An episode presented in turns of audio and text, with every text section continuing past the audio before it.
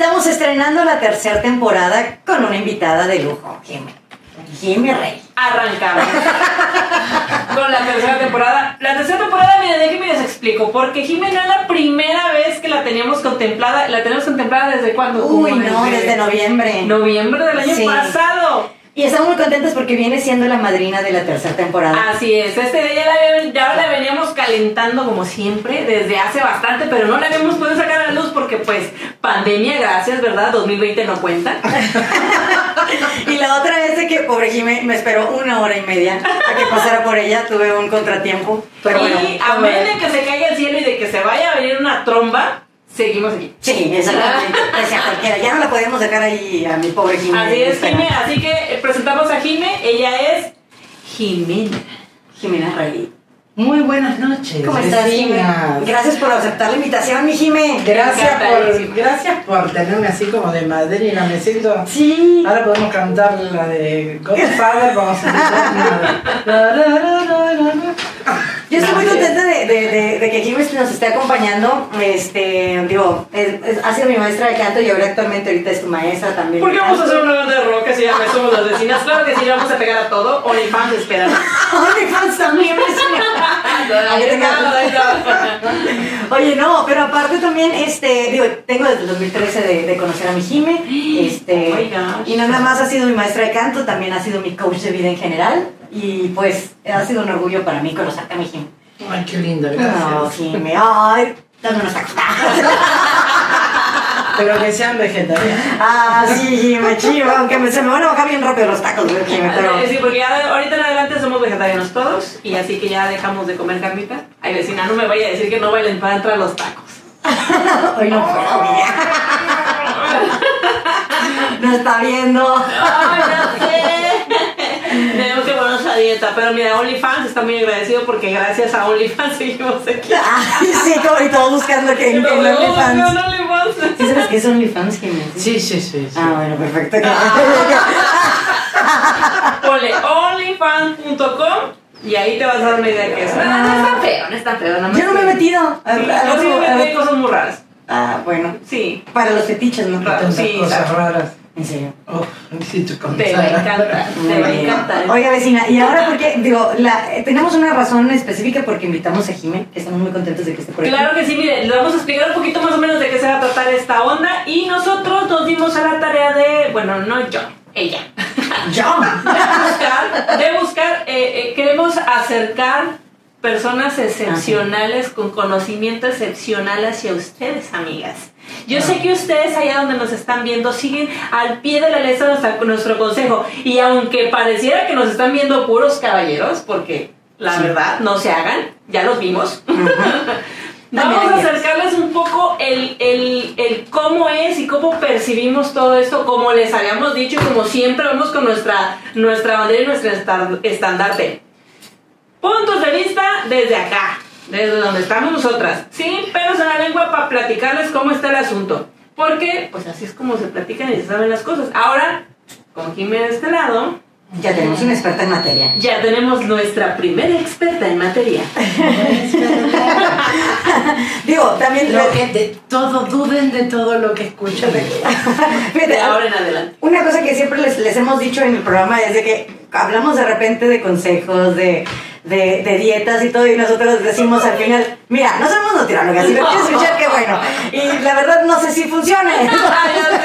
No somos doctoras, no somos abogadas, pero nos encanta opinar. ¿Por qué? Porque podemos. Porque hay una cámara, porque hay un micrófono y hay internet y lo podemos subir. Ah, pero sí. hoy que quisimos invitar a alguien que maneja muy bien este tema y este... El tema, vecina, diga el tema, dígalo, El tema, dígalo. el tema, eh, eh, un tema, constelaciones familiares. Wow. ¿Usted ya lo sabía? ¿A que no? No se haga, no lo sabía. Está en un estado de inconsciencia y le vamos a abrir un pequeño despertar en este pequeño programa, acompañado de Jimé. Exactamente. Constelaciones familiares. Bueno, mira, yo tengo una idea de que es una constelación A ver, familiar. échale. Es como un tipo de terapia eh, generacional, Uh. de lo que de la información Ajá, de qué generación tras generación. ¿Tú, Kevin, de qué te imaginas que puede ser una constelación familiar? Tengo entendido que una constelación familiar es como saber de dónde vienes para saber hacia dónde vas. Ok. Más o menos. Y mi Jime, ahora sí, Ahora empezamos sí. con Ahora sí. de. Ahora, después de haber dicho las respuestas incorrectas, ahora viene la buena. Brenes, no, es para golpearnos, ¿eh? Que, A ver, échale. Bueno, eh, no están tan desacertadas. Ahora, ¿cuál sería la definición? Y la definición es que constelaciones familiares lo que intenta es que conozcas, es verdad, de dónde vienes, pero también saber qué es lo que ha pasado de alguna manera con tus ancestros. Entonces, ¿cómo vas a saber lo que sucedió? No, no es que vamos a hacer ni terapia de hipnosis, ni a ver ni regresión de muertos, no ni no tampoco. Ujú. Es simplemente ¿Se que pueden consultar muertos? Esa es otra plática. Ok. bueno, resulta que cuando estamos en constelaciones, lo que vemos es, por ejemplo, si están viendo acá, entiendo que sí, ¿verdad? Sí, Muy bien. Bueno, se puede. Ah, ok. aquí tenemos una familia tipo. ¿Cuál es una familia tipo? Bueno, lo que pasa es que si nosotros tenemos una mamá y un papá, tenemos los hijos, hay mascotas que también entran dentro del clan familiar y están los papás de estos, o sea que están los abuelos. Esto acá sigue. En realidad, nosotros tenemos que ver como siete generaciones. Oh. Y cuando vemos siete generaciones, yo puse un poquito porque si no era juntar, no sé, ¿no es cierto? Em, ¿Qué vemos? Vemos actitudes, personas que han sido excluidas. Hay familiares que han sido excluidos por ser homosexuales, lesbianas, por pensar diferente, Por vicios. por vicios, y los han pasado por personas que enfermas, que hay que sacarlas, las han, las han escondido. Y lo que ha sucedido posteriormente es que empiezan a decir, esto no hay que contárselo, esto es un secreto. Ajá. Entonces, luego este tiene otro secreto, esto tiene un secreto y después le pasan todo esto a la familia. ¿Y qué sucede? Cuando hay un secreto, en vez de ayudar a- al crecimiento de la familia, lo que hacemos es hacer que esta persona sienta ciertos vacíos y que no entiende por qué los tiene. Oh. Y son los secretos que venimos guardando. Está buena, tenemos respuestas todavía. Constelaciones es una forma de trabajar que ha creado un alemán que falleció no hace tanto, Bert Hellinger, Ajá. que es un, era un psicólogo psiquiatra gestáltico, o sea que eh, se dedicaba a la gestalt, ¿sí? que es una forma de terapia, y entonces de terapia mucho más rápida, ¿no? de terapia más concreta, de preguntas, no, no una terapia ortodoxa donde estamos 40 años para saber por qué mi mamá me pegó con el abanico. Entonces, Y ahora le comen a los abanicos. Ok, entonces, en- bueno, todo tiene que ver con todo, es muy largo explicar. Sí, sí, sí. Y para cortarlo es un poquitito difícil, pero estoy haciendo mi mejor esfuerzo. Nos vamos a dos horas de programa, no importa. Entonces, ¿qué sucede? Cada secreto va haciendo un vacío en el próximo y en el próximo. Y entonces que empezamos a cargar con culpas, con misterios, con cosas no resueltas, que no son nuestras, sino De los que estaban atrás nuestros. Y a veces tenemos actitudes que nuestra mamá o nuestro papá dice, pero ¿a quién se parece? ¿Se parece a tu papá? ¿Se parece? No, no sé, y no nos parecemos a lo mejor, a, a lo mejor ni sabemos a quién, y alguien dice, es que así era la bisabuela, que para nosotros es la tatarabuela. Y pero ¿y cómo era? ¿Y qué hacía? Y todo eso hace que una persona haga todo lo posible por salir adelante, pero se encuentra con todas estas trabas, con todos estos bloqueos, y a veces no es exitoso, a veces hay una enfermedad a repetición en, la- en las familias, en las generaciones que vienen, y todo es porque no se logró en algún momento saber de qué se trataba, incluir a las personas que fueron excluidas, honrar a los ancestros y soltar con las cosas negativas de la, del clan familiar. Entonces, ¿qué hacemos? Incluimos a todos. Nosotros tenemos que, nosotros podemos decir, bueno, ok, yo honro a mis padres, los veo, los honro, les doy las gracias, honro a mis abuelos, honro a todos mis ancestros, que bien, gracias a que ellos estuvieron antes que yo, es que yo estoy hoy aquí.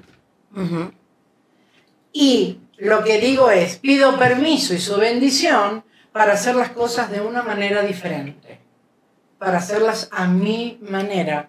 Y no es que me voy a poner a cantar la canción de Francis que cantaba Francis Sinatra, A mi manera. ¿ok? Sino que voy a hacer las cosas de una manera diferente y voy a mostrarles a ustedes que sí podemos, se puede hacer las cosas de una manera diferente y ser feliz y todo va a ser en honor también a ustedes. Entonces estoy incluyendo inclusive a los excluidos de la familia.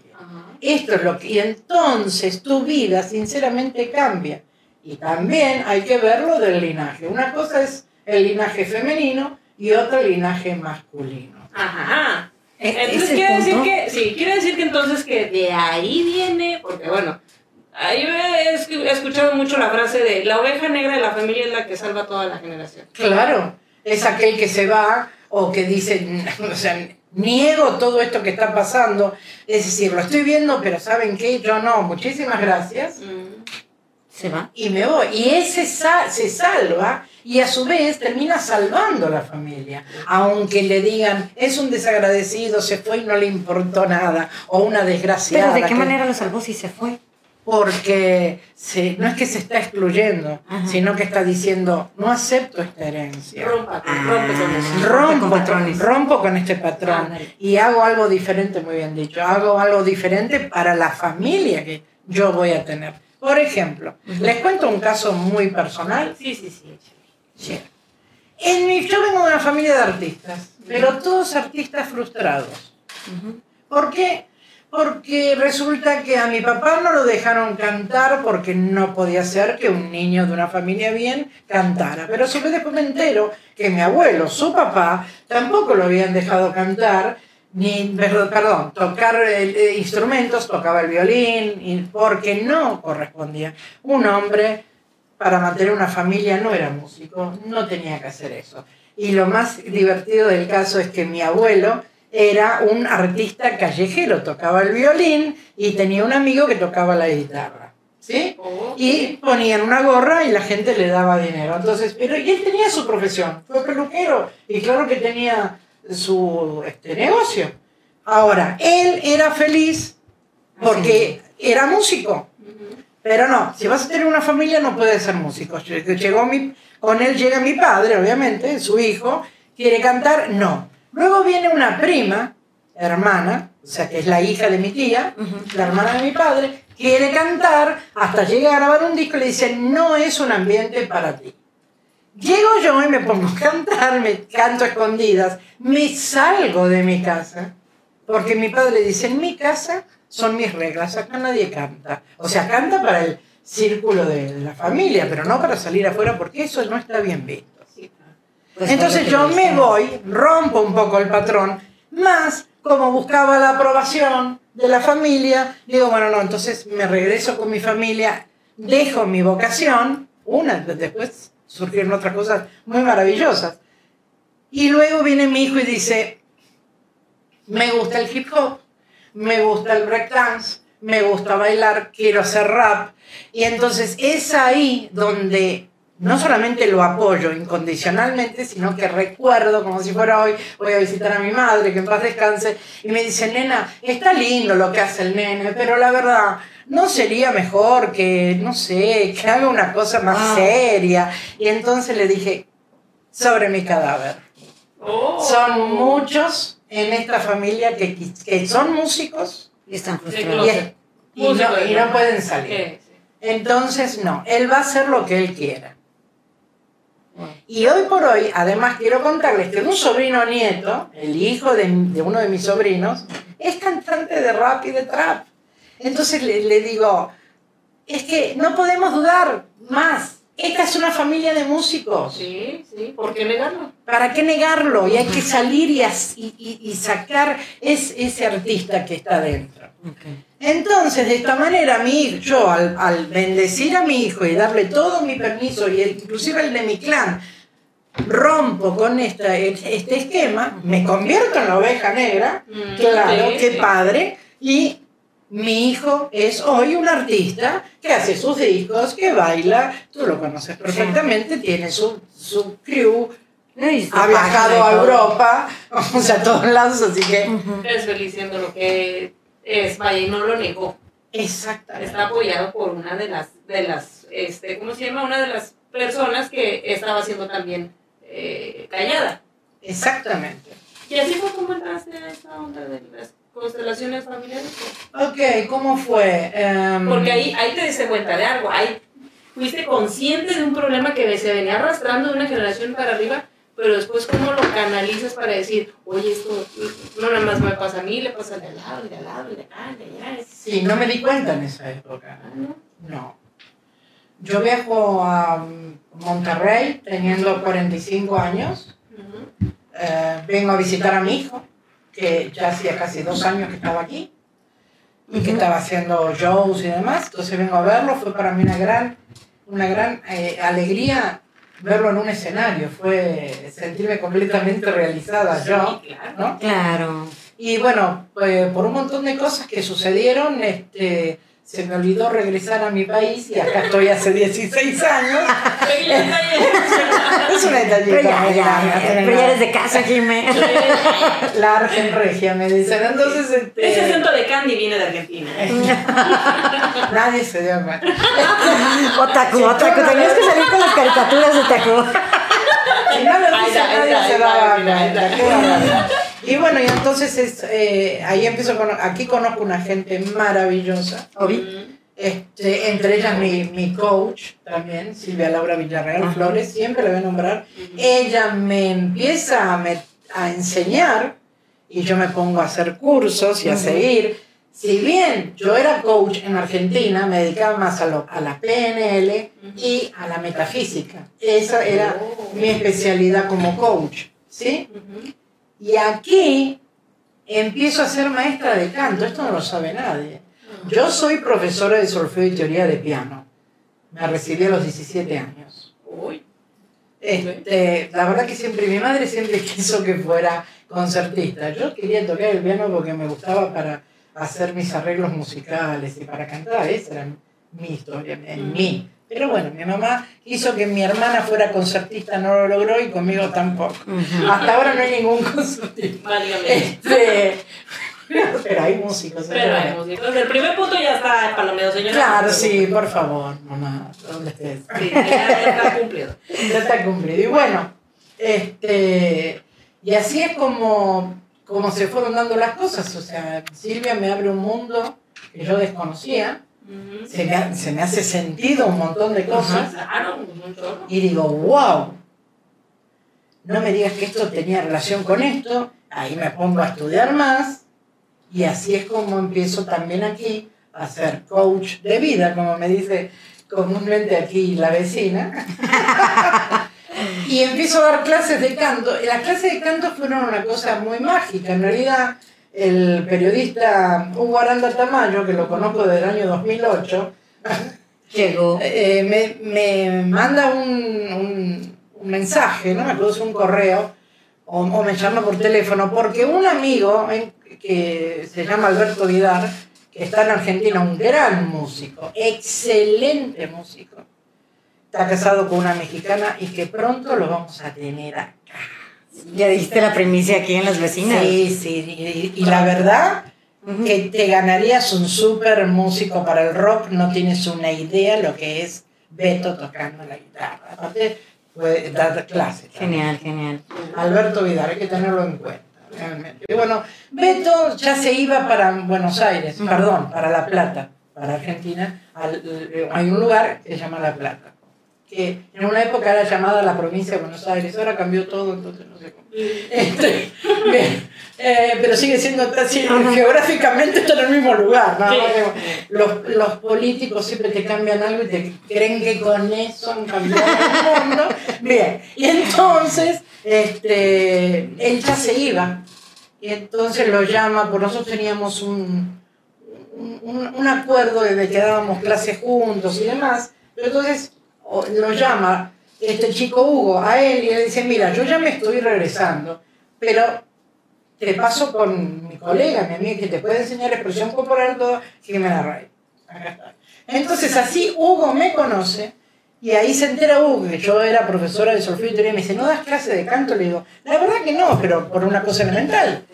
No tengo piano, la verdad que no estoy ganando, acabo de tener un, piano, un teclado, y me dijo, ah, pero mira, resulta ser que yo alguna vez le dije a mis padres que iba, que yo, me dice, Ujú. a tocar piano. Entonces me regalaron un teclado que duerme en el closet tranquilamente.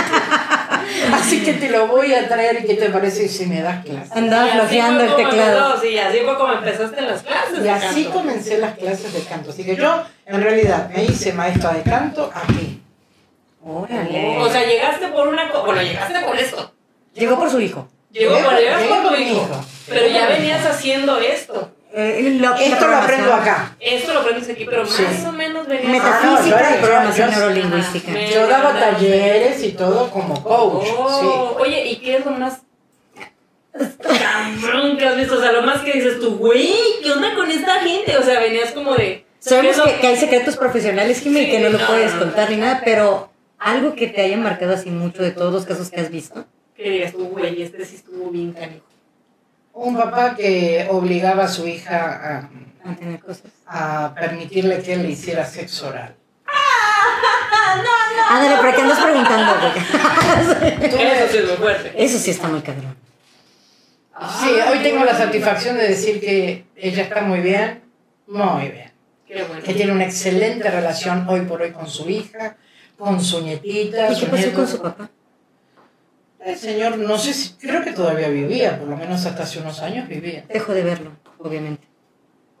Ah, fue bastante complicado todo eso. Tuve que enseñarle también, sugerirle que empezara a dejar de sentir culpa y dejar de verlo. Sí, Un rato, ¿no? Un tiempo. Sí, sí, Y empezar a hacer. Acá el tema no es únicamente lo que pasaba con el señor. Si quieren que saber, es que la madrastra, que, que parece de, de- realmente de salida de Disney, Del cuento, del del cuento, eh, le decía, em, una vez la señora se va a aliviar, estaba embarazada, y entonces se va con uno de sus hijos, pero los demás estaban, ya eran casados o algo así, y le dice, te quedas con tu padre y te metes en la cama con él para que no se vaya a ningún lado. La, la madrastra. Pues claro, como era su hija. La madrastra. Ay, güey. Porque el señor tenía costumbre de a veces de tener otras. Este, O sea, el, el, el, ¿El era? era mañoso. Mañoso. Ya era Sí. mañoso. Ya, nada más le faltaba nada más el permiso. así que sí, sí. Eh, Y pasó tengo por encima de la hija. Sí, se me la llevó entre las patas, qué bárbaro. Esa es una. Sí. ¿Tienes otras? Sí, Que pero no son así. Muy tristes. Hay, hay, hay historias realmente. Hay personas que han visto a sus hijos ser, a sus hijas ser violadas y viene la mamá de ella y le dice, no, no, no, tú no te separas de tu marido porque tú te casaste por iglesia y dijiste que hasta que la muerte los separe. Así que me traes a la niña a casa, yo la educo, que es la del foco del problema. O sea, la niña es violada Y es, la fo- y es el foco del problema. Ah, claro. entonces, sácala de ahí, ¿no? Y tú te quedas con tu marido. Porque dijiste que hasta que la muerte los separa. Y entonces esa señora, educada, con que si mi mamá me dice, y si la iglesia y esto, con todo respeto, no estoy en contra No, de no, ninguna no. creencia, cada pero No, por las costumbres y la lo cultura las había. costumbres. Sí, sí, sí. La costumbre es hacer algo constantemente durante muchos años. que se Claro. Por costumbre. ejemplo, por ejemplo, Venga, ustedes- venga. algo que nada que ver, ¿no? Pero ¿ustedes saben por qué un perro antes de dormir da tantas vueltas? Ella lo sabe, pero yo se lo conté. No sé. A ver. Porque los perros Ajá. son eh, los primos hermanos, de alguna manera por decirlo así, de los lobos. Ajá. Nacen de los lobos. O sea, Sí. el perro es una, una creación del hombre en la necesidad de tener un compañero, un, un defensor. ¿no? Se, domestican. Ajá. Entonces, exactamente. Entonces, los lobos que viven en lugares inhóspitos o áridos o bosques o lo que sea, bueno, entonces que tienen la costumbre de girar porque van haciendo como una cuna, van acomodando la tierra, las la- hojas, todo, y luego se enrollan. El perro, que es honrando, esto es por memoria celular de su ADN, ¿qué hace? Hace exactamente lo mismo, aunque tú lo veas que está durmiendo como yo decía, si mi perro duerme en mi cama, ¿qué es lo que está? Fíjate, ¿Por qué meta dar hace eso? vuelta. ahorita que, que Entonces- ajá, lo de la memoria celular que va en tu ADN. Entonces date cuenta, Ujú, perdón. Sí, no, dale. Pero date cuenta, o de- todos se den cuenta, si un perro mantiene Ujú. esa memoria celular y repite lo que sus ancestros hacen y hacían, ¿cómo nosotros no vamos a repetir historias?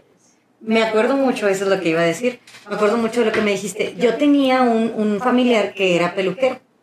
Y de repente en algún momento dice, tú dijiste en ti, dice, ay, caray, sé cortar pelo. O me corto yo las puntas de mi cabello y, y todo muy bien. Pero pues, dices, ¿por qué? Ah, porque tal fulanito de tal, que era mi tío, o no sé, este, me pasó la información a través del ADN. Y por eso. Entonces, a veces, ya ves que, por ejemplo, también dones artísticos, de que, ay, mira, tu abuelito cantaba y tú también cantas. ¿Por qué? También igual. Toda la información. Papá, estamos cumpliendo el sueño de bisabuelo que era cirquero con la abuela que era cirquera. Estamos enfrente de las cámaras. Che, logramos. ¿En Sí, serio? de una familia de cirqueros. Ay, qué lindo. Qué padre. Cirquero, cirquero, cirquero. Y del otro lado, ay, del otro lado muy turposo, pero. Todavía no, abuela. Aguántame. Estamos trabajando ese tema. Todas las familias, en todos los planes familiares hay depredadores, hay este, abusivos, hay abusados, obviamente, hay mm, asesinados, hay homicidas, hay este, suicidas. Todas las familias, todos los clanes tienen todo. Pues, ¿Sabes que, que hasta, hasta ahorita, Jime, eh, hace dos años nos dimos cuenta que mi papá a los 18 años se quitó el, el apellido de su papá.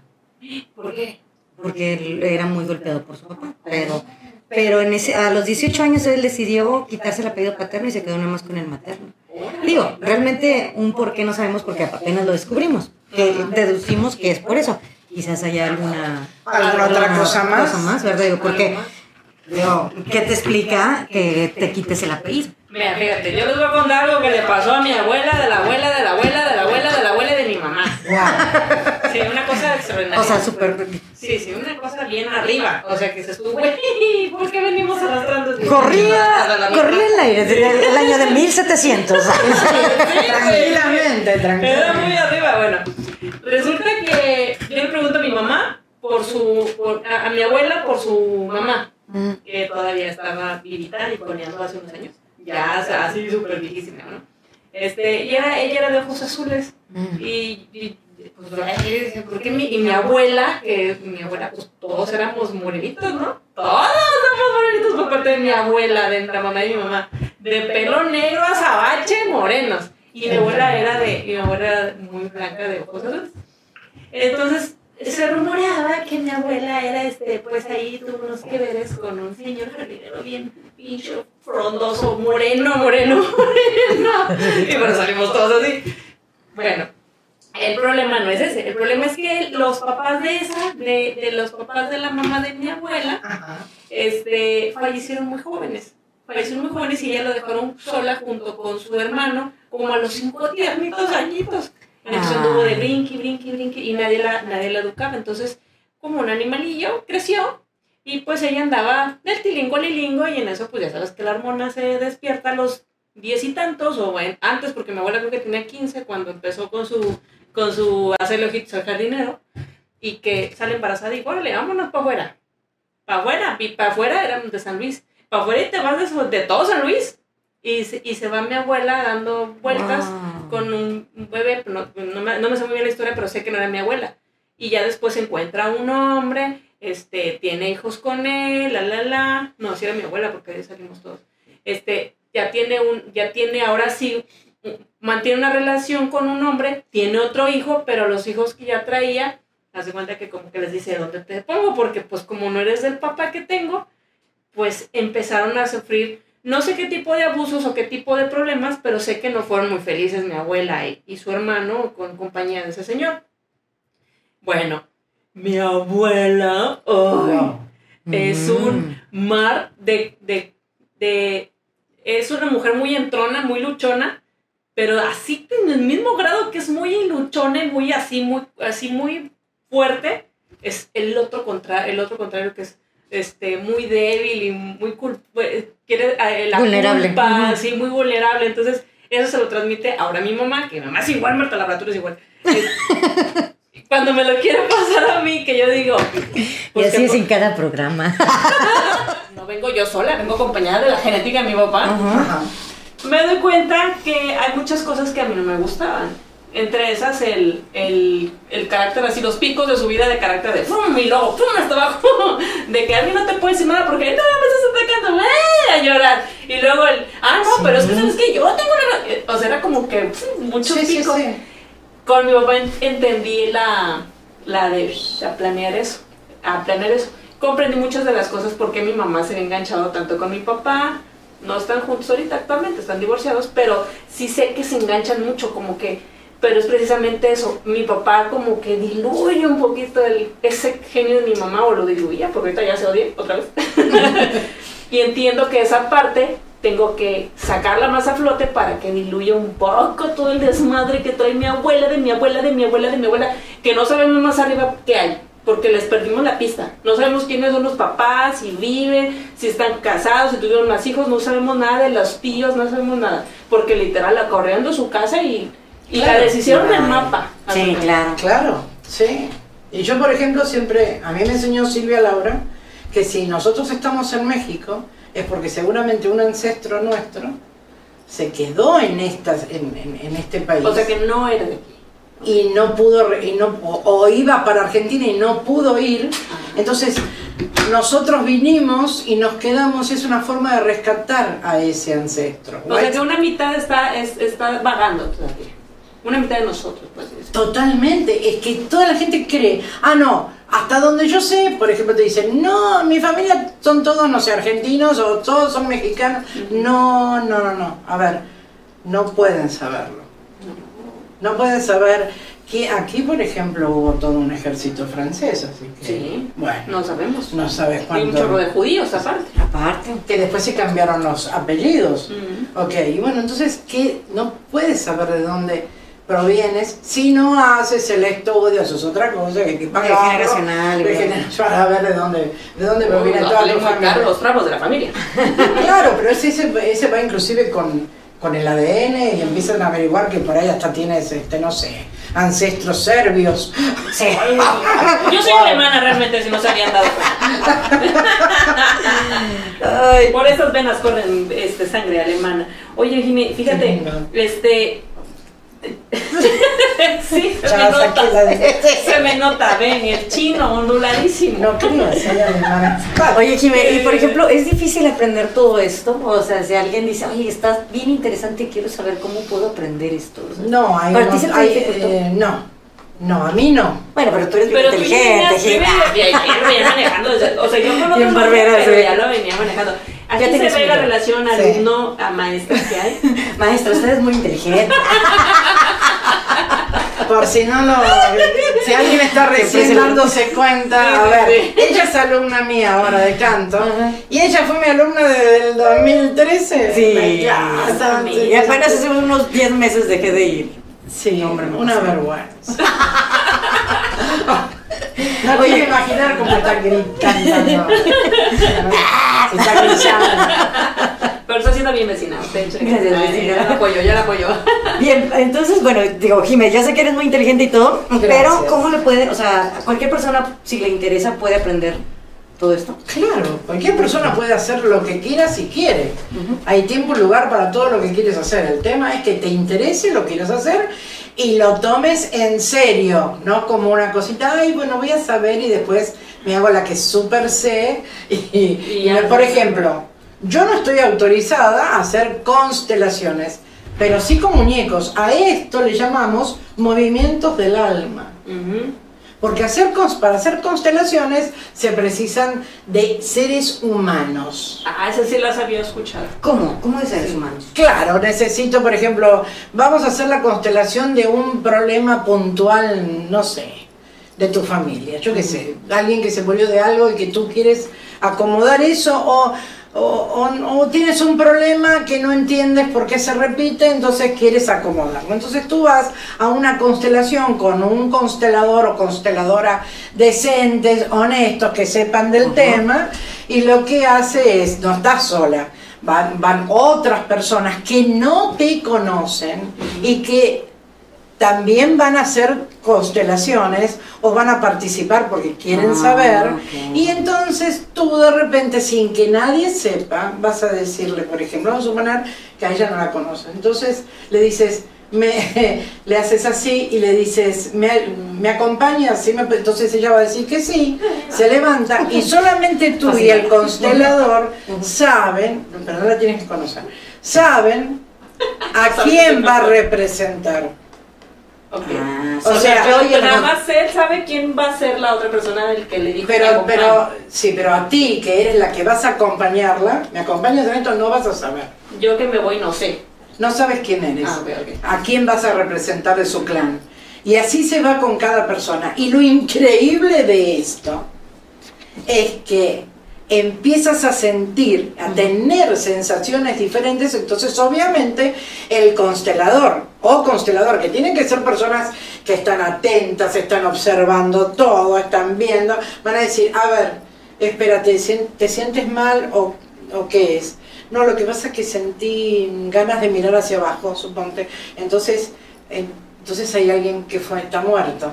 Entonces ahí empiezas a sacar, a Ah, ver cuál es el ver. problema de esa persona. De, es increíble, es muy largo. Para resumirles, es que de repente tú, que no conoces nada de la historia de ella, empiezas a sentir cosas de un personaje que tú estás representando, que obviamente no sabes quién es, y si te das cuenta que estás así dando respuestas o tienes sensaciones de cosas que no son tuyas. Y sin embargo, al final también te checan ciertas cosas. No. Entonces, acá lo importante es cómo cierra el constelador. No se puede dejar esto abierto. No se la puede dejar a la persona por un montón de dudas o con angustia. No solamente el que viene a ser constelado, sino todos los demás que están ayudado- ayudando. También, esos también tienen que ser cuidados, protegidos por el constelador. No es un chiste hacer esto. Sí, sí, sí.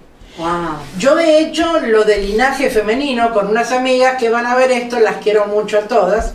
En- estábamos en bosques de, Mon- de Monterreal.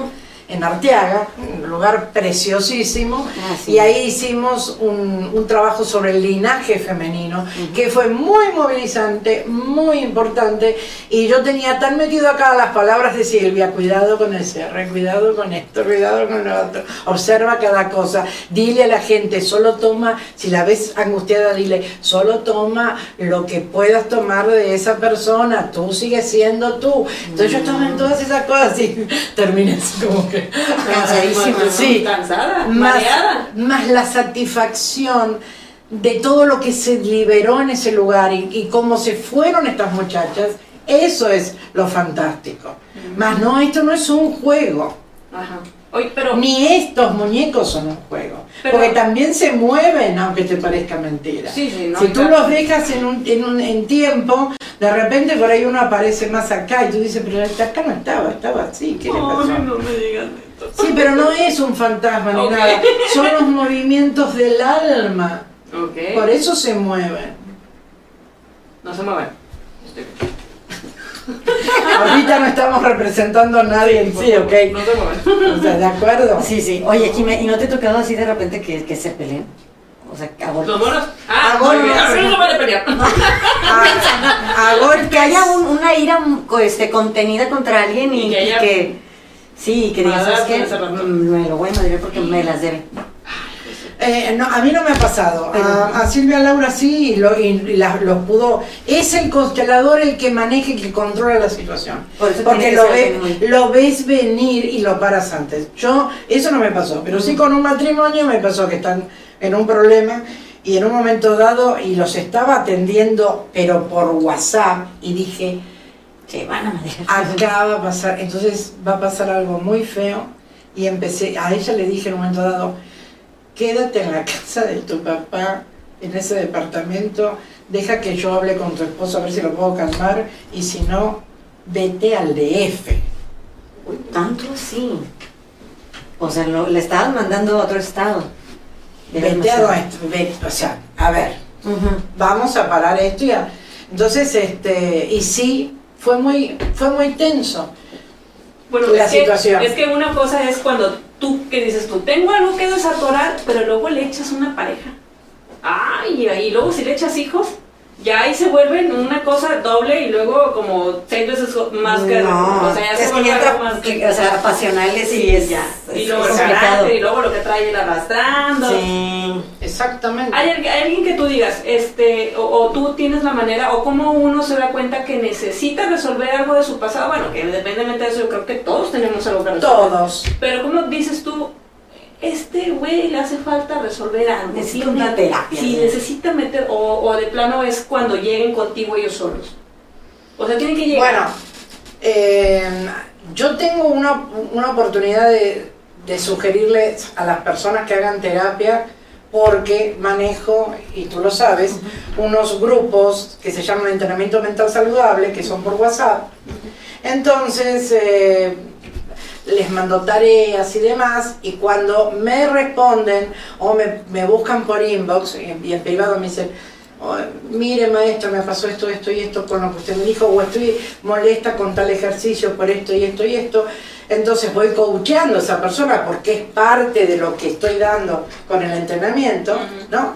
Y ahí es donde si puedo liberarle la situación, con un par de, de- de movimientos y de, de cosas que se diga, ok. con eso. Y si no empiezo a decirle, ¿sabes qué? Necesitas ir a terapia. Ya lo canalizas. Sí. Y también eh, digo tranquilamente, o sea, no es que digo, ay, por favor, ven a ver a mí. No, necesitas una terapia. Elige cuál y con quién. Ah, Busca, claro. no es, ah, confío en usted. No, a ver, espérate. Primero busca, investiga y si hay, hay unos pasos antes. hay unos pasos, si, si quiere ver. Ahora, hay gente que obviamente, bueno, es como todo. Eh, tú viniste conmigo a clases porque ella te mintió y te dijo que yo soy una excelente maestra. Entonces vienes tú y vienes con. Claro, no, la culpa de. Ahora, Ahora tiene parte. Creo que nuestros ancestros se van a pelear entre sí. Tú Ahora. dijiste que íbamos. claro, también Otto Fenikel diría psicopatología del chiste y su relación con el inconsciente. En todas las bromas hay algo de verdad. Mm, bien. Oh. Entonces, entonces, Oye, yo me quedé nada más así, no, me iba a venir. Pati siempre se queda, siempre se queda con una el circulito aquí pensando así, eh, no te vas a poner la edición, ¿verdad? Bueno, ahora, así también me pasa con el, el coaching. O sea, hay gente que dice, a mí me fue bien con Jimena, ve con Jimena. Ahora, también yo, en mi responsabilidad, así me enseñaron mis coaches, ¿ok? Ajá. Yo soy capaz de decirte, ¿sabes qué? Este tema no es para mí. Oh, o sea, Ya. hay temas que no puedes. O, o es que estoy sintiendo que no voy a Que no vas a llegar. que no voy a llegar, Ah. entonces digo, ok, mira, lo que tú nece- estás necesitando, eh, a veces se necesita un psiquiatra, no únicamente se necesita un psicólogo Ajá. especializado en otras cosas y no una coach. Y otros vienen con un coach porque lo que pasa es que el coach está bien, está visto nada más que como el tipo o la tipa que sale por, por YouTube diciendo, a ver, ven, alégrate, vamos a hacer tal cosa en tu Sí, vida. claro. Entonces, este, pero no, pero hay otros coach como yo, que además de hacer todas esas bromas y, y de, y de- y de decir cosas bonitas, eh, también te invitamos a reflexionar en lo que estás diciendo y a hacerte preguntas creativas. A ver, ¿qué te pasó? ¿Qué pasó antes de que te pasara esto? Preguntas creativas, a mí. Claro. Esa es la respuesta. Claro. Yo me acuerdo una vez que le dije a Jimmy, Jimmy, es que yo quiero, yo, y me, cana- me canalizaste a otra parte. Yo quería aprender Al piano. psicólogo. No, al psiquiatra. No, quería aprender piano, pero me dijiste, no, no, ahí no puedo. O sea, búscate. No, sí, sí.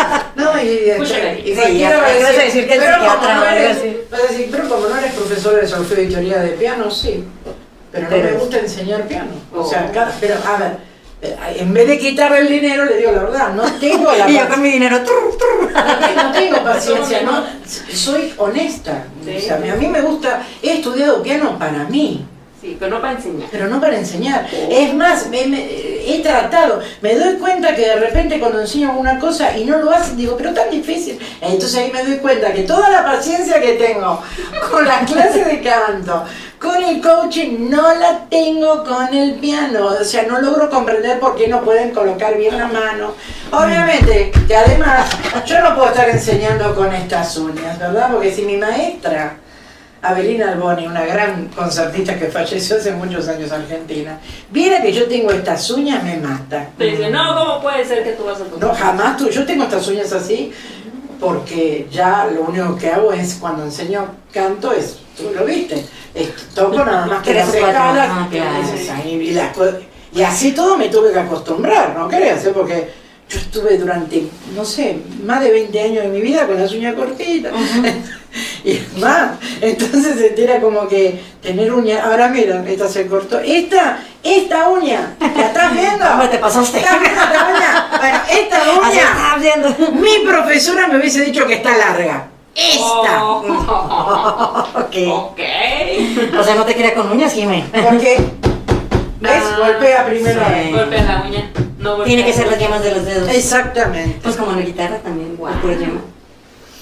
Oye, Jimé, ¿y, Sí. y te ha pasado, por ejemplo, después de haber hecho una terapia este, de linaje, que quedan igual la gente? No, Siempre hay una mejora. siempre hay un cambio.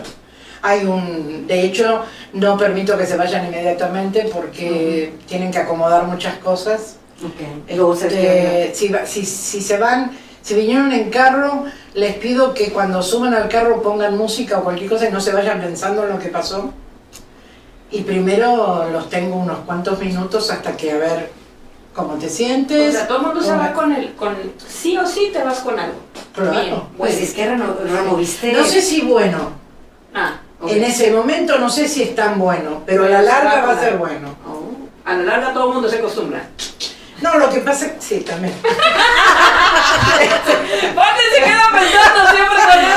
No, es que me dije, ¿me río o no me río? ¿Lo hago o no lo gusta? Eso, eso también. Si mi papá fue un tipo muy exitoso, a lo mejor yo no tengo éxito porque ¿cómo voy a superar a mi papá?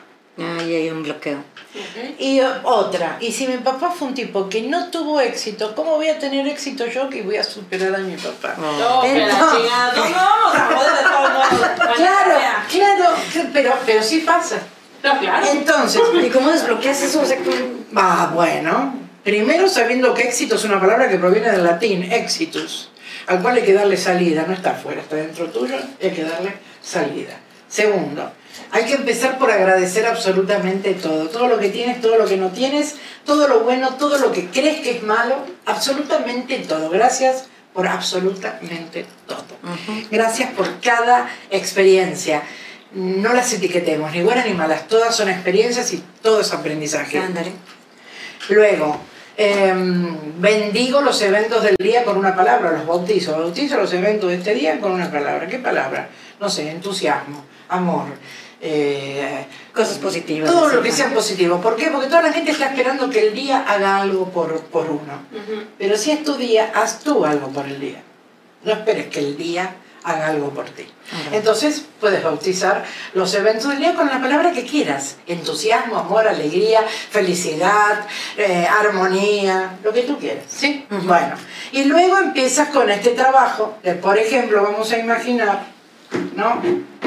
Que este muchacho tiene problemas con, con esta persona. O sea, entonces, y atrás hay otras, ¿no? Entonces él le habla y le dice, te veo, te honro, te doy las gracias por Ujú. todo lo que me has dado, pido tu permiso y bendición para hacer las cosas de manera diferente. A partir de ahora, yo sé que merezco todo lo mejor, lo acepto, lo tomo, tomo lo mejor de cada uno de mis ancestros y sigo adelante. Entonces estoy cortando con los lazos que me atan. Lo mismo puede hacer con su linaje masculino. Por lo general hay otra cosa. Según la- las enfermedades, me lastimé la muñeca derecha. Lado derecho, papá. Lado izquierdo, mamá. ¿Y los hermanos dónde están? Sigo ahí pensando de que... Y claro, ¿dónde me lastimo? Me lastimé un hombro, me caí, me lastimé el pie. ¿Qué pie? ¿Izquierdo o derecho? Ay, Marta, ahora me debes un chingo, ¿ok? Oye, yo también mamá. Todo lo que mi me pierna chingo, siempre es de este lado. También hay una cosa, en realidad con el progenitor que mejor se llevan Ah. es con el que más problemas tienen. Mm, ok, sí. Y no lo saben, o no se dan, algunos sí se dan cuenta y otros no. Y otra, y esto me lo enseñó mi coach. me, siempre me decía, problemas, dos, mamá y papá. por lo menos hay dos, por lo menos tienes dos problemas, mamá y papá. Y es real, es real. Lo que pasa es que no significa que me tenga que llevar mal, pero hay cosas, hay gente que se siente muy mal cuando yo digo esto. Que no lo inventé, por otra parte, ¿no? No. O sea, no que vino Jimena y dijo, ah, porque yo lo digo, Sí, esto. sí, sí. No, ok. Ahora, ¿qué pasa? Porque dentro de la historia de la familia o de las creencias, es cómo voy a, a- a dudar o a decir algo. No, no, no, mis padres son maravillosos. Nadie te está diciendo eso, pero a ver, ¿dónde aprendiste tal y cual cosa que te pasa? En tu casa. En mi casa. Claro. Estas mañas que traes, ¿de quién son? ¿Dónde las aprendiste? Claro. ¿Dónde aprendí? Hay gente que me dice, a mí no me gusta que me estén diciendo una cosa por otra. ¿De dónde aprendiste eso? En casita. En mi casita. casa. Todos hemos aprendido las cosas hasta los nueve años. Hasta los nueve años no es que después no aprendimos, claro que seguimos aprendiendo, pero nuestra etapa, nuestra primera etapa formativa va desde, el- desde que mamá y papá tuvieron sexo. Oye. Y ahí, ahí, sí, sí. Sí. Y ahí se empezó a navegar. Y, ahí empezó a navegar y dijo, y ahí voy. Ahí voy yo, sí, les gano a todos y acá estoy. Bueno, eh, desde, ese, desde ese momento hasta toda la gestación, hasta mis nueve años, ahí comienza lo que se llama la herida inicial. Oh, Dios mío.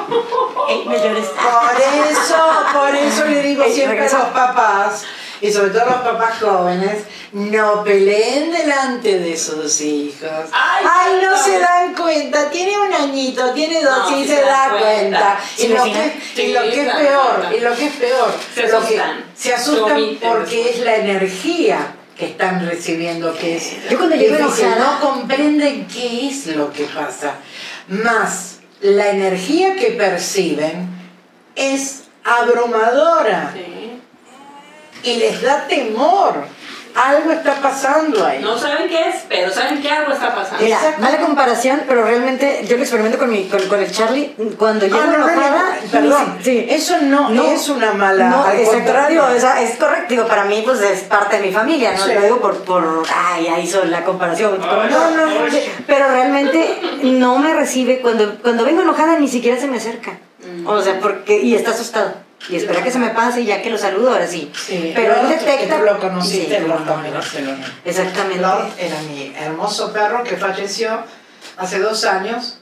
En, ¿El en el día de mi. No, No, Lord, Lord. el Lord era mi perro, era, un, era una mezcla de eh, labrador Con humano. con, con humano, pero labrador este, con collie. Oh. Este, y entonces era, tenía cara casi de lobo y era blanco con unas manchas cafés. Y falleció el día que yo cumplí 59 años, ese mero día en mis brazos. Oh. Y entonces cuando yo se lo comenté, lo supo mi coach, Hoy lo puedes platicar. sí, es verdad. Y me da mucho gusto por eso. Gracias, sí, porque en una época, porque también tienes que elaborar el duelo por eso. No. Y mi coach me, y mi coach me explicó, ¿sabes por qué murió el día de tu cumpleaños? Le digo, no, la verdad que me quedé pensando qué, qué mensaje era este. sí, sí, sí. Eh, te quiso tanto, te quiere tanto que te está diciendo, te amo tanto que me voy en tu día para que sepas que siempre estaré en tu corazón. Ay, voy a llorar. ¡Wow! Espero que Charlie no me salga con esas cosas porque lo voy a, le voy a Es muy pegar. fuerte y les voy a y, y sí también y admito, a veces veo una foto de Lord Y lloras. y se me caen las lágrimas y Sí. digo, ¿y por qué no? Ay, sí, estuvo güey. conmigo Pero es 12 tu años. cumpleaños. Sí, no, no, claro, claro, ¿cómo O no? sea. y es entendible, digo, yo cuando falleció Zacarías, que falleció, como te digo, de una infección en las vías urinarias, yo había pasado unos, que cuando... Unos meses atrás, meses sí. ¿no? Me había enfermado bien, quedado internada tres, tres meses, tres días, tres días, perdón.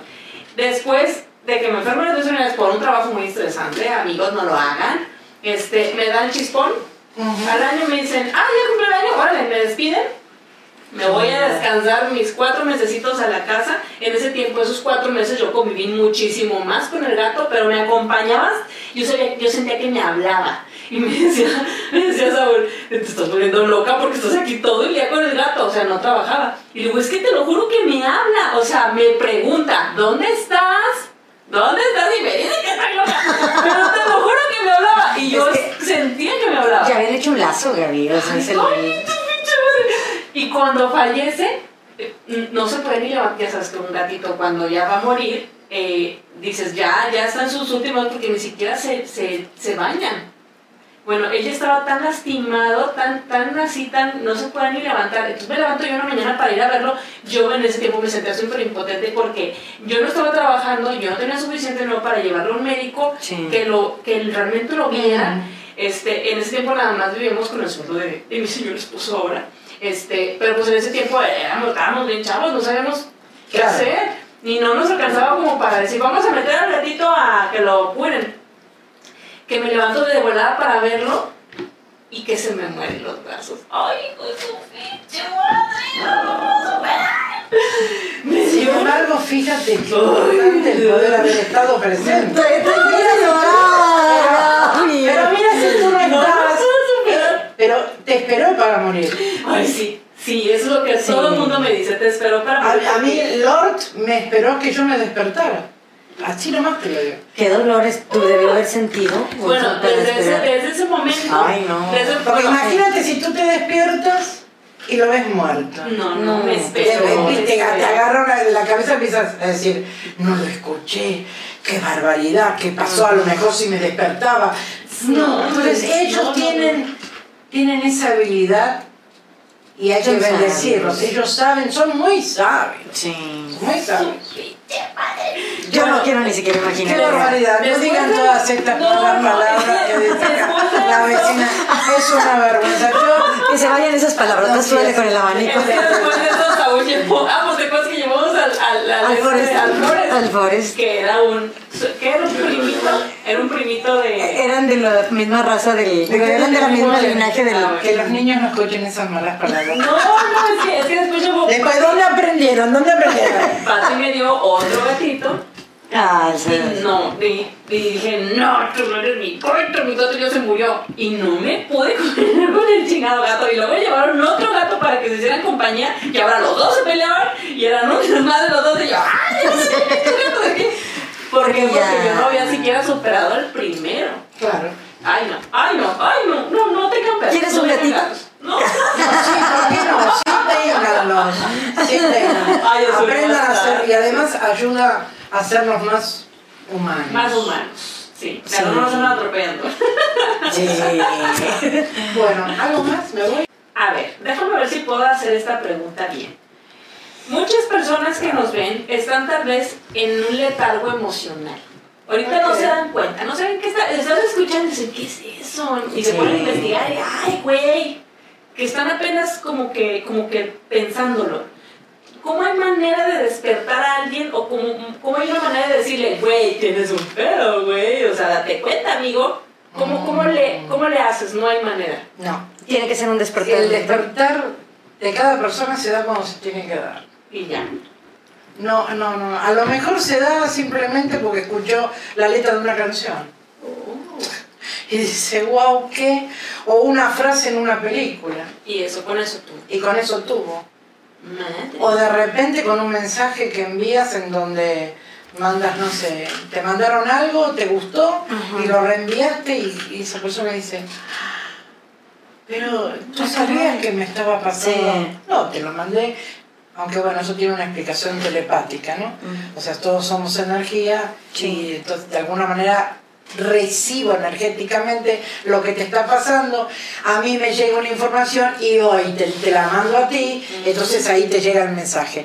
Oye, Ahora, ¿Y la energía de nuestros ancest- ancestros siguen aquí? claro, en ti, en ti, en él, en, en ti, en mí, lógico. Por eso nos pasan cosas, insisto, que no sabemos, pero ¿a quién, ¿a quién me parezco? ¿Por qué hago tal y tal cosa? ¿Quién era un precursor de tal cosa? Si mi familia era, suponte, muy cuadrada o muy eh, limitada, Este, no que no fueran inteligentes, ¿ok? Para que no se sienta nadie ofendido, sino que tenían una manera de ser. ¿Y yo por qué? Y eso tiene que ver con, con, con algún ancestro que era de esa manera y estás recibiendo los mensajes de él. Ok, pero no hay manera, no hay manera de, de entrar en despertar. Es que luego, por ejemplo, dicen, ah, me, me ha tocado verlo. Este, no sé, viene una amiga o una amiga de mi mamá y es que, este, oye, tus hijos están bien. Ay, sí, mira, este, Gaby, este es un hermano por allá y mi otro hijo está haciendo su hermano por acá y la, la. Qué bueno. Ay, es que mi, mi, mi, si- mi hijo, no, es que no da pie con bola, güey.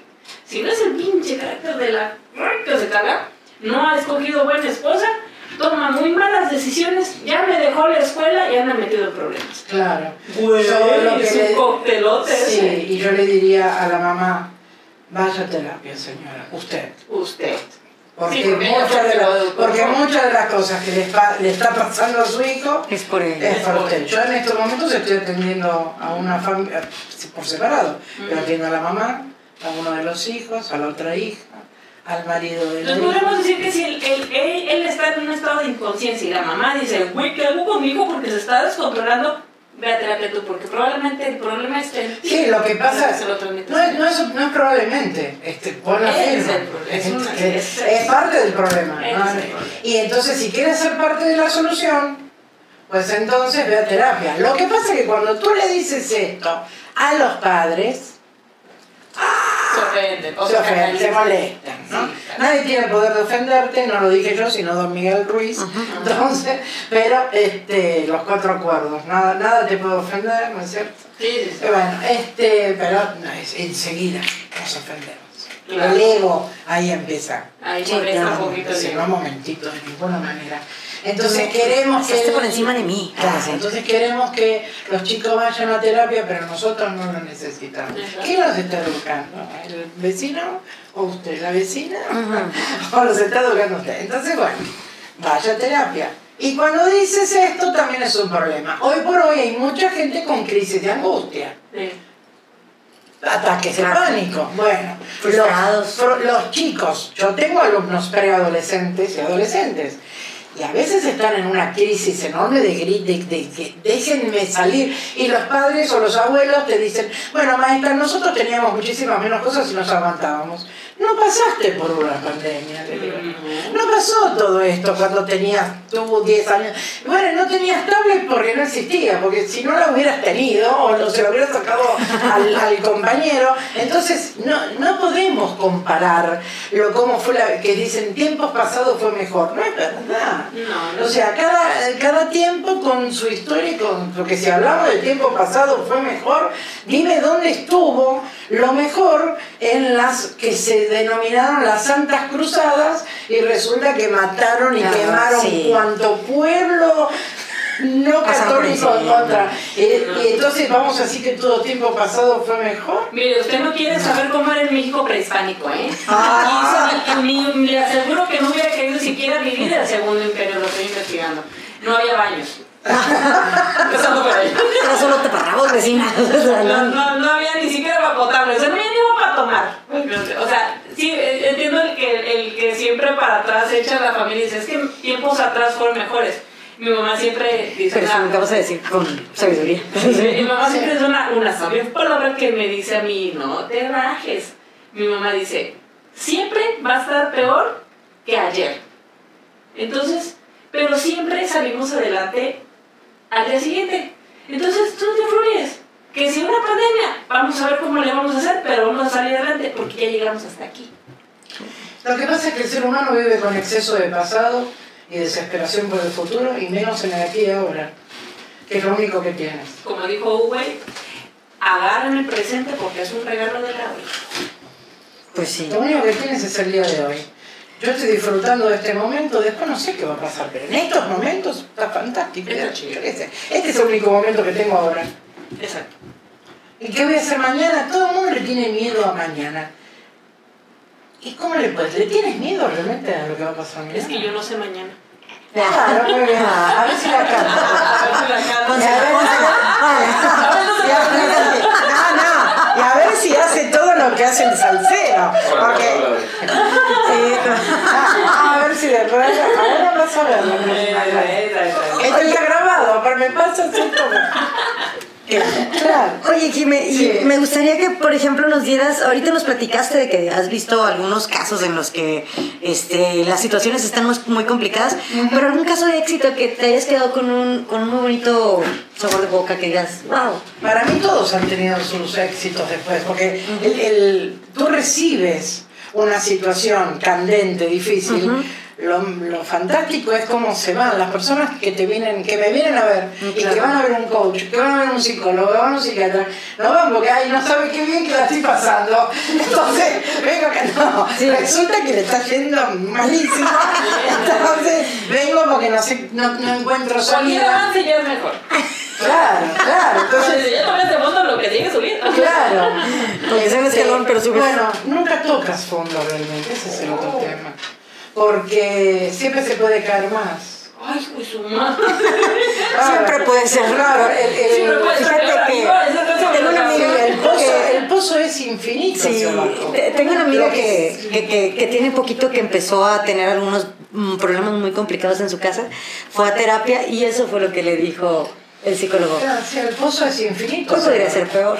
O sea, donde estés, dale para arriba. Donde te O sientas. la gente te dice, pero ¿por qué a mí? ¿Por qué no? Sí, ¿por qué no? ¿Y Ay, por qué yo siempre le decía eso a mi abuela. Sí, cabrón, no, mi abuela. ¿Por qué haces eso? ¿Y por qué no, abuela? Hija. Abuela, donde quisiera quieran que estés, abuela. No, No quiero, no quiero imaginar pobre abuela. Pobre abuela. Ay, no sé cómo saben cómo era la abuela. Estás bien contestona. Ay, es que esa abuela se lo sacaba unas de Don Quijote. A la que decía, ¿ya viste a esa? ¡Esa! Ah. Es que le digo a Pati siempre una anécdota de, de que mi abuela, cuando, cuando puede caminar, porque la abuela ya no camina muy bien, este, íbamos caminando, íbamos al mercadito, y yo tenía unos 12, 13 años. Y me dice, mira, ¿ya viste esa que viene ahí? Esa que viene ahí. Y venía una muchacha, no se cruzaba la calle. Y se esperaba que estuviera junto a nosotros para decirle, está bien gorda, ¿a poco no está bien gorda esa muchacha? Y yo, abuela, ¿por qué hace eso? ¿Qué ¡Qué vergüenza! Y hacía eso con, este, o esta le puso el cuerno al esposo, pero ya se ya se O sea, y así era mi abuela, así era bien. Ay, y Wow. Prejuiciosa. no sé cómo explicarlo, no sé si lo hacía por hobby o era entretenimiento. No había tantos Pero qué fuerte, qué fuerte declaración. Sí. En las vecinas, no quiero saber nada. No, no, no, no. ¿Tu abuelita ve este programa? Espero que no. Abuela, quiera que. Ah, la quiero. Ah, Espero que no lo vea. porque tengo una abuela. Pero ahora sí, como que para concluir. Sí, a ver, ¿quién me Ah, no, no, no. ¿No quieres seguir hablando? Ah, quiero seguir ahora porque me. No, sí, no. Tres veces, tres, hasta la tercera era la vencida. Y déjame decirte, Jimé, que es día 3 de junio, Sí. nuestra tercera temporada y la tercera ocasión que intentamos Es verdad. Sí, yo Entonces, todavía, ya les estaba mandando un mensaje diciendo, si está lloviendo no vengo, porque yo creía que se iba a caer el cielo. Ah, no, yo, Pues yo por me eso mismo aferré. vine, porque se caía el cielo. ¿De qué cae el agua? Sí, entonces fueron muchas ocasiones fallidas y gracias a Jimmy que tuvo la paciencia y otra vez nos aceptó la, la tercera invitación. Este, y por eso esta no podía pasar. O sea, yo No, no tenía, no, yo tenía dije que la tercera es la vencida. La tercera cabecera. Ay, anciana. Eso suena. Y es que no manches. Pero ya Teníamos- ya- ya, ya, ya teníamos nosotros estructurado todo esto desde Hace, do- noviembre. hace tres semanas. Ah, bueno, sí, es cierto. Noviembre, Claro. vamos a invitar a alguien que sea especialista, mira, así, y que nosotros. Pero todavía están buscando a la persona que sea especialista. No invitaron. O sea, o sea, no, no, no. la madrina. Este, pero bueno, para, para concluir, gente, Vamos a bautizar. ¿qué Sí, consejo. Sí, ¿qué consejo le darías así como que a alguien que está como que dudoso, como que está así como que me o sea, encochado en estos temas? ¿Qué mensaje, qué, qué consejo, qué le dirías, güey? Date cuenta, amigo, dale, aviéntate, investigale más. Pero que está en qué sentido, que quiere estudiar o que tiene problemas y que no- tiene problemas y que no problemas. encuentra Es que, la mira, solución. ahorita lo que nos hemos dado cuenta es que hay muchísimo gente, no puedo creer cuánta, que vive en un estado de inconsciencia haciendo cada pendejada que dices tú, güey. Ahora sí que de ahí sale la frase de, amiga, date cuenta. Bueno, eh, no es fácil. ¿Qué, suge- qué puedo sugerir? Sí, pues, Um, tómate las cosas con mucha más calma, paciencia. Aprende primero que nada a hacerte amigo, amiga de ti, porque con quién vas a vivir toda la vida es Es contigo mismo. Amigo es una palabra que me viene del latín. Amecum significa el que está a mi lado, de mi lado. Así que hay que aprender a hacerse amigo de uno, casarse con uno, pero bien, en el, en el buen Sí, sentido, claro. Amarnos, respetarnos, primero a uno mismo para poder estar con los demás. ¿Y cómo vives? Es que la gente en estos momentos, yo le podría decir, realmente, ¿qué es lo que quieres? Y sabes lo que quieres. Y lo que quieres, ¿para qué lo quieres? Ah, bueno, ese, ese es. Ah, sí. Entonces, eh, y, y te conviene o no te conviene lo que estás. Porque a veces queremos cosas que no nos convienen. También. Hay otra frase que dices que es, ¿estás donde estás? Ah, eso lo digo siempre, porque no es únicamente. Porque la gente va manejando y no está ahí, está pensando en que tiene que pagar una cosa o que. No sé, que el novio, que la novia, que. ¿Cómo puede ser que me haya contestado de esa manera? Bueno, ¿no? y en vez de estar ahí. Entonces yo decía por radio, y lo sigo diciendo por televisión: hola, hola, hola, hola, ¿qué onda? ¿Qué estás haciendo? ¿Estás donde estás? Y de 1 al 10, ¿cuánto estás donde estás? Oh my god. Entonces, es para, de- para que. Y después me comentaba la gente porque terminaban escribiéndome o, o terminaban siendo alumnos míos. Y que cuando yo la escuché que dijo, ¿estás donde estás? Dije, ¿qué me está? Oye, ¿dónde estaba? ¿Y dónde estabas? Nunca estamos en este momento. Es como que tenemos que estar en 20.000 lados menos en el que estamos. Entonces ahí es donde uno se distrae. Y cuando uno se distrae, se olvida de ser quien tiene que ser y, y empieza a hacer lo que quieren los demás. Entonces, ¿qué te diría amigo, amiga o vecino, vecina?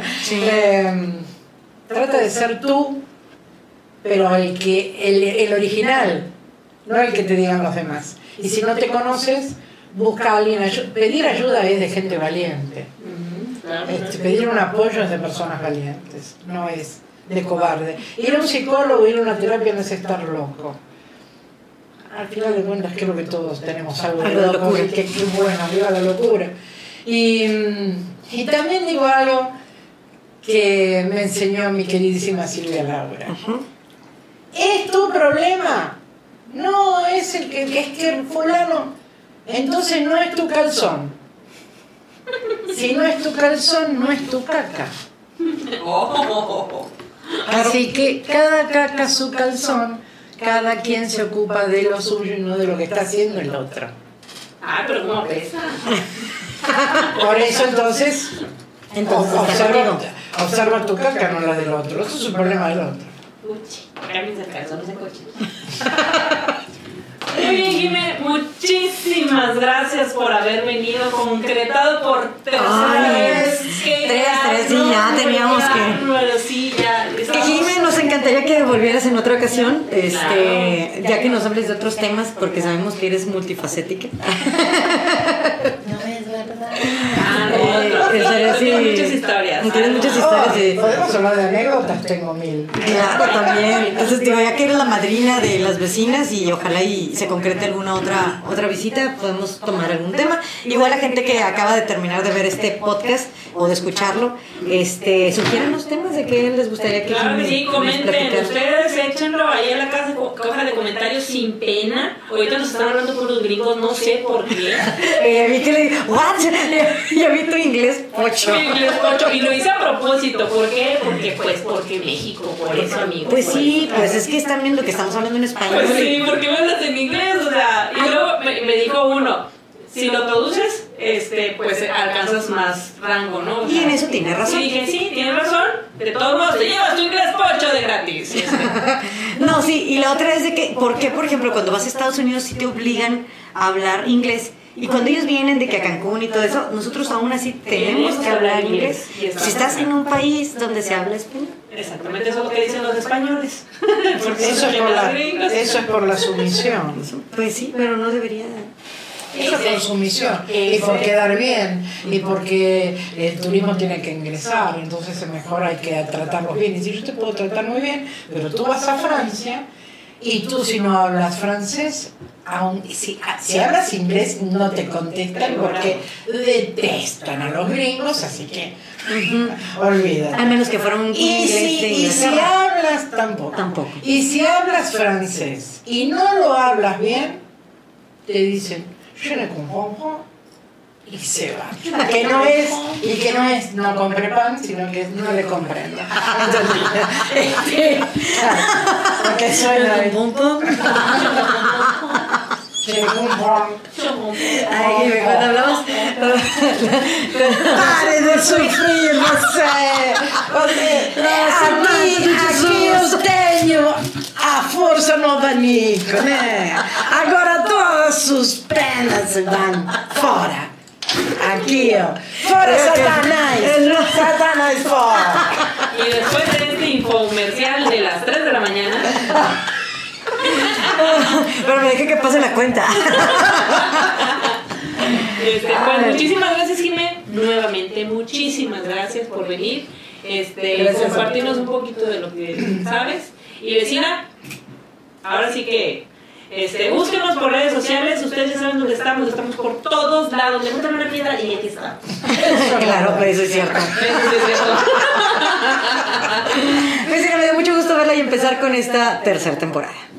No se vayan sin dejar su like, compartan. Estoy segurísima que al primo incómodo le va a gustar escuchar todo esto y que tiene problemas mentales. Pero, Jiménez, ¿algún mensaje para la audiencia, lo- lo- todos los vecinos que nos están viendo y escuchando? Muchísimas gracias por haberme aguantado con estas dos vecinas maravillosas, que son las culpables, ellas son las responsables. Eh, y nada, gracias, gracias, gracias, gracias. Muchísimas gracias por estar, por escucharnos, por tener paciencia.